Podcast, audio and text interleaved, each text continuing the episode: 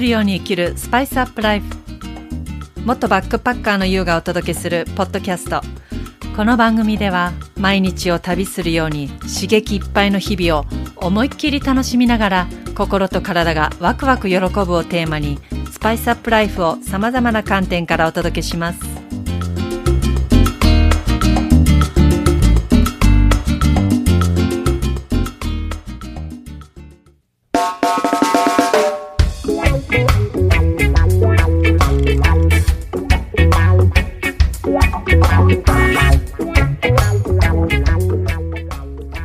にちは、ゆうです。なんだかんだまたちょっと間が空いてしまいました。早いですね、もう。なんかね、月日が本当に早いと思ってしまいます。最近はですね、あの、私、こう自分を満たす旅へ誘う自己改革プログラムというのを始めてまして、その、まあ、作成というかね、準備というか、あの、サポートね、してるんですけれども、うん、まあそういう中で結構もう一つにそこ集中してね、来てるんですが、この前、あの、仕事の帰りに渋谷寄ったんです。で、渋谷寄って、あの、なんていうんですか、道玄坂のちょっとこう脇入った小道？あそこに、もうかなり昔からある台湾料理の霊郷ってあるんですよ。きっとね、ご存知の方も多いと思うんですけど、あの、こう、壁がレンガ造りで、あれがこうあって、霊郷が。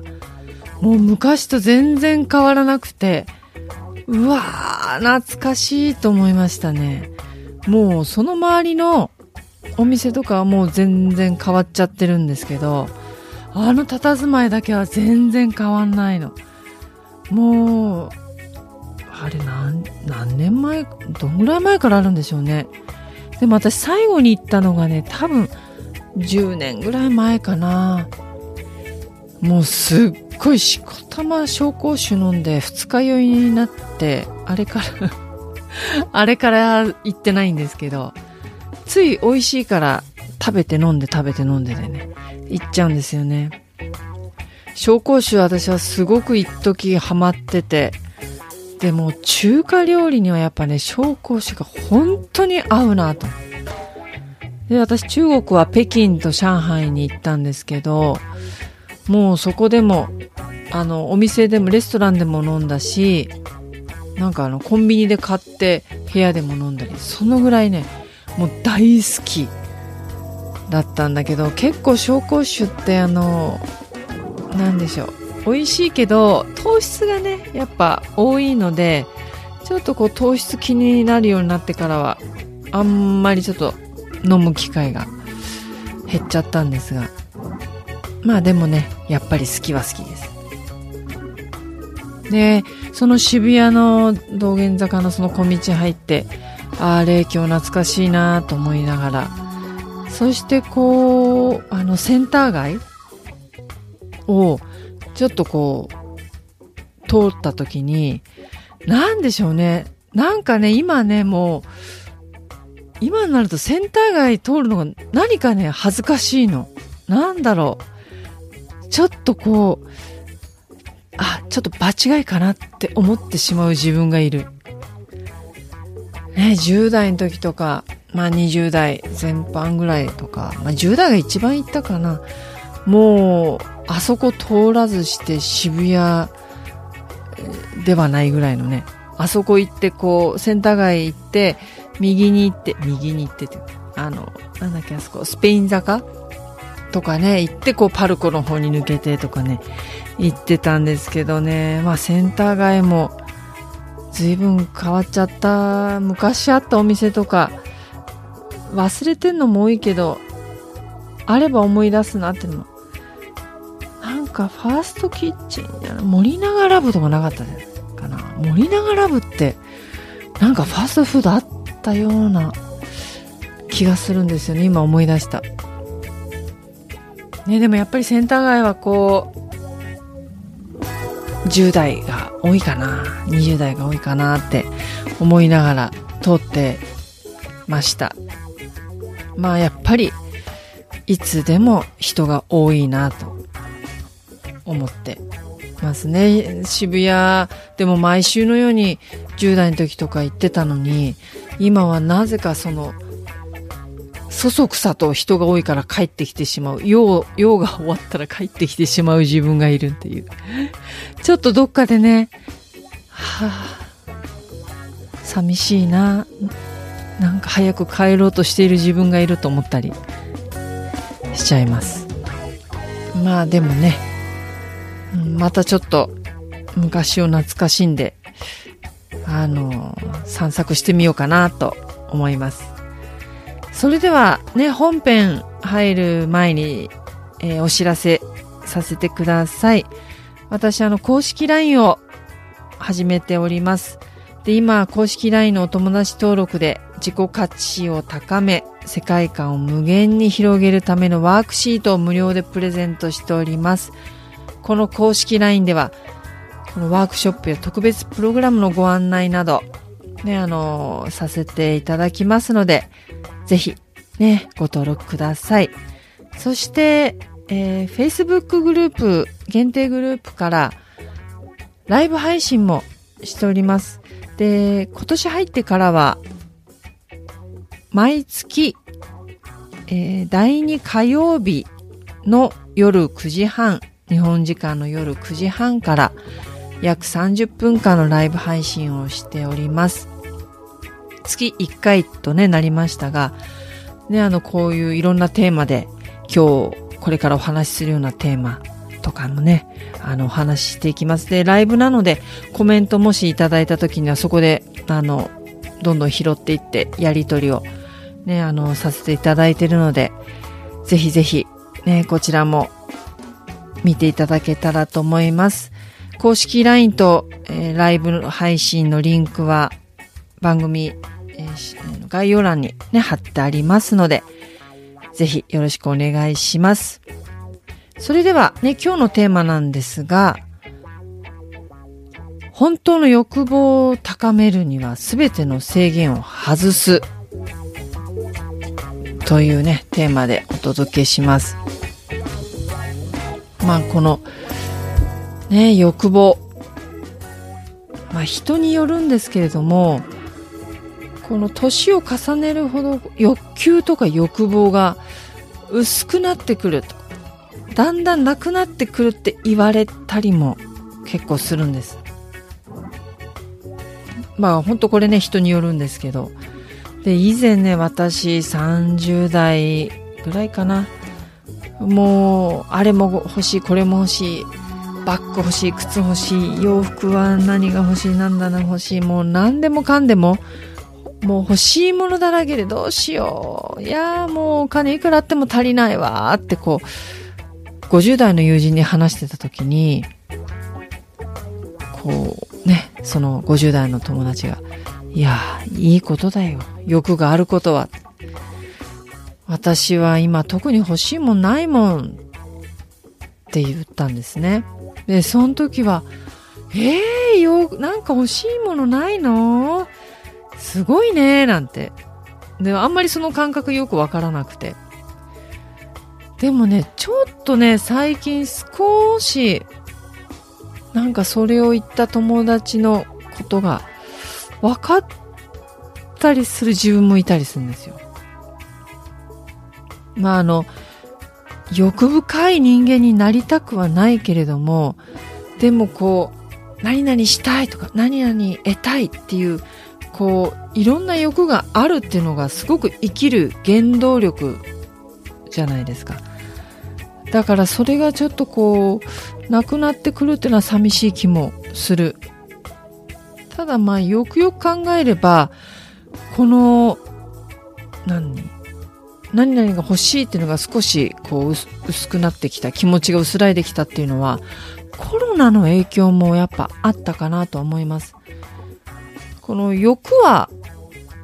なくなったわけじゃないあるんだけどもその対象が前より変わってきたなってそれはやはりこの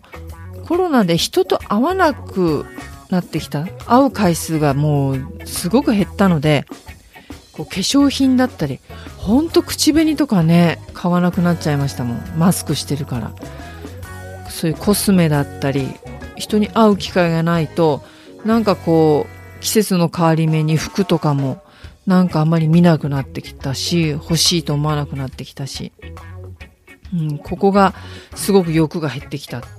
でも逆にオンラインにすごくね、私もすごくこう、携わってくるようになってきたから、そういうオンラインに関わることだったり、あの、セミナーとか、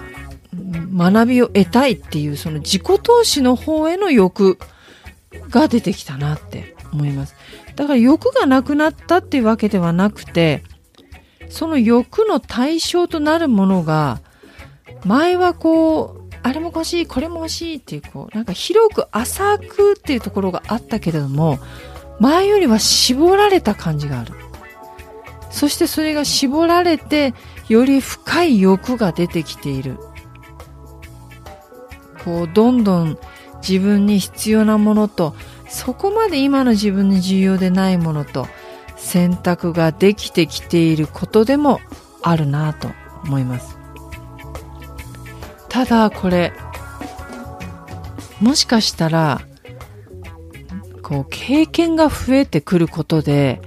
自分の行動や思考の習慣とか癖みたいなのがついてしまっているかもなって少しこう疑問に思ってほしいだからその時にはこの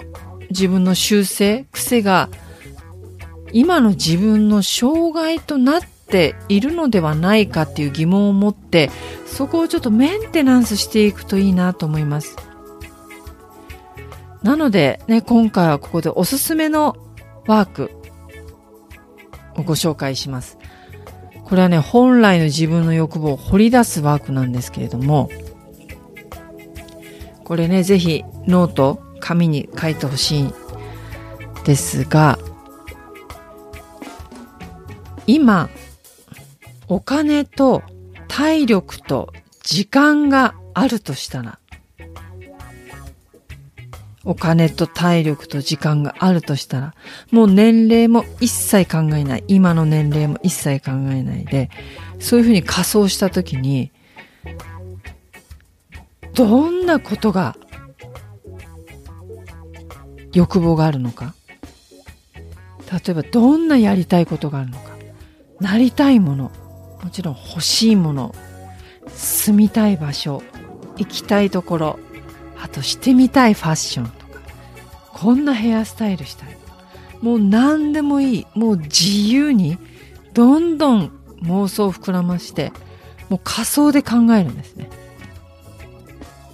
そしてもう仕事でも遊びでも何でもいい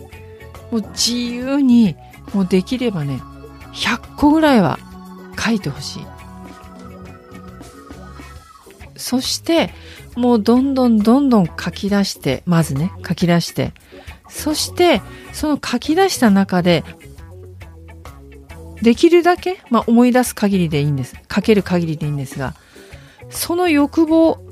とかね、欲しいものだったり、まあ、なぜそれが欲しいのか、なぜそれがしたいのかって書くんです。そして、なぜそれを今やらないのか、なぜそれを今手にしていないのかというのを書いていくんです。すごくね、これ、あの、時間かかるワークですけれども、そしてこの、なぜそれが欲しいのかに、その、自分の本当の望むことが秘められてるんですよ。込められてる。そして、なぜそれをやらないのかというのが自分のマインドブロックとなっている可能性があるんです。そしてそこが意外に共通点があったり見えてきたりするんです自分で。これが自分の行動や思考の癖で無意識の習慣になっている可能性があるからここをしっかり認識して掘り下げて一度解放させる。そして視点を変えあの変えてみる。そうすると少し今こう凝り固まってしまった自分の行動と思考の癖が一度解放させることで今の自分の世界がこうね開けていく感覚があるんですよ。これは本当にね楽しいワークです。でこのやりたいことしたいことも何でも自由に書いてる時にすごくね童心に帰るんですよ。どんどんイメージ膨らむから。ああそこ行きたい。ああ行ったらあの場所に行ったら例えばトルコに行きたい。トルコに行ったらはあミントティー飲みたいとか。まあ何でもいい。もうとにかくそういうのが止まらない。もうどんどんどんどんねなんかこう自然に笑顔になっちゃうんですよそしてそれいっぱいね書き出した中であのその欲望の中書き出した中で今本当にしたいトップ8個ぐらい、うん、上位8個を選ぶんですよ。そしてそれに優先順位つけていくといいですね。1,2,3,4,5,6,7,8で。で、この優先順位つけていくと、今、本当の自分の欲望がちょっとこう絞られてくるんです。で、その欲望に向かって、したいことに向かって欲しいものに向かって今何ができるのか今何をしたいのかを考えてみるそして行動してみるそのもちろんね全部書き出したこともちろん全部どんどんねやっていくことってすごくいいんだけどもあまりにもいっぺんにあると結局どっから手つけていいかわかんなくてどれも手つけられない、やりだす、あの、やることができなくなっちゃう。そうすると、あっという間に月日が、あの、過ぎていくので、そこから、まず今、絞り出していく。そして、今、できること何かなと。今やってみたいこと何かなって。もうね、そういう風にして、あの、メンテナンス、自分の欲望をどんどんこう、見直していって、そして絞り出して、どんどん行動していかないと、あっという間にね、もう月日先、ね、経つって言った。もう1月でしょ？まだ1月だから。もうね、春来ちゃうから、あっという間に。で、自分を満たす人生を歩むために、今することをね、改めて意識してみてください。もうね、どんどんどんどん自分の欲望を、自分の欲望を満たしていくことが自分を満たす人生にもなるから。で、その欲望っていうのもいろんな種類があるのでね、本当の自分の、自分の心を満たす欲望を常に考えて楽しくね、生きていきたいですよね。私もそうありたいと思っています。ぜひ、ね、このワーク、もし、ね、した方で、えー、なんかこう、やってみたよとか、こんな気づきがあったよとか、もう何でもいいので、もしありましたら、メールいただけると嬉しいです。メールはね、番組詳細欄に貼ってありますので、あとその、まあ、ワークの感想だけじゃなくて、この番組の取り上げてほしいテーマや、悩み事や聞きたいことでもいいし、何でもね、いただけたら嬉しいです。それでは次回またお会いしましょう。